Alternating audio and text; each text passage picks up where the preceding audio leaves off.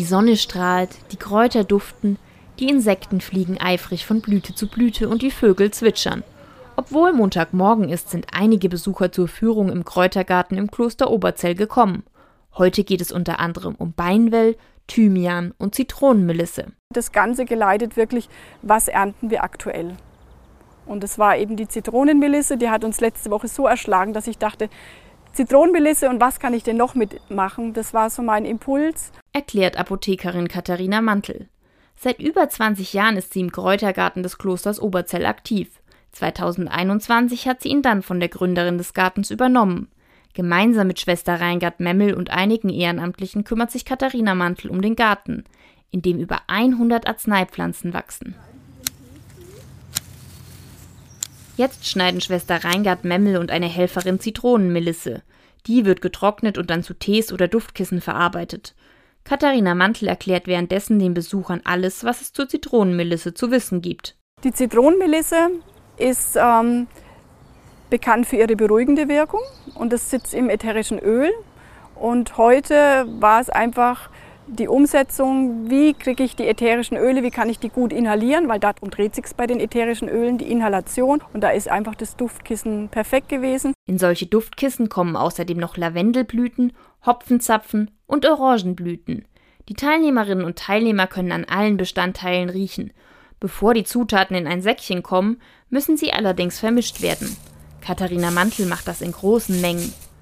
Wer auf einem Duftkissen bequem liegen möchte, sollte allerdings eine Sache beachten. Damit es auch wirklich ein schönes, gemütliches Kissen wird und nicht ein pieksiges Kräuterkissen, ähm, ist gut, wenn man einfach ein bisschen Wolle dazu nimmt. Entweder ähm, Schafwolle.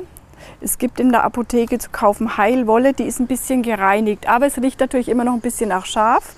Oder es gibt auch in den Stoffläden gibt's sogenannte Stopfwolle zu kaufen. Und ganz wichtig beim Befüllen der Säckchen. Und dann kann man die Mischung noch möglichst ohne die, die Blätter zu stark zu drücken.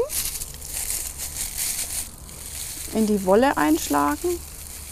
Das Duftkissen soll erst später seine Wirkung entfalten. Und erst dann, wenn man sich schlafen legt oder irgendwann in, am Tag, wenn man Ruhe braucht, erst dann werden die Kräuter gedrückt, sodass die Blätter klein werden und sich die ätherischen Öle freisetzen. Auf die kommt es nämlich an. Für die Besucherinnen und Besucher gibt es verschiedene Gründe, bei der Führung mitzumachen. Weil mich im Generellen Pflanzen und Natur wahnsinnig interessieren. Ähm, das nimmt immer mehr zu.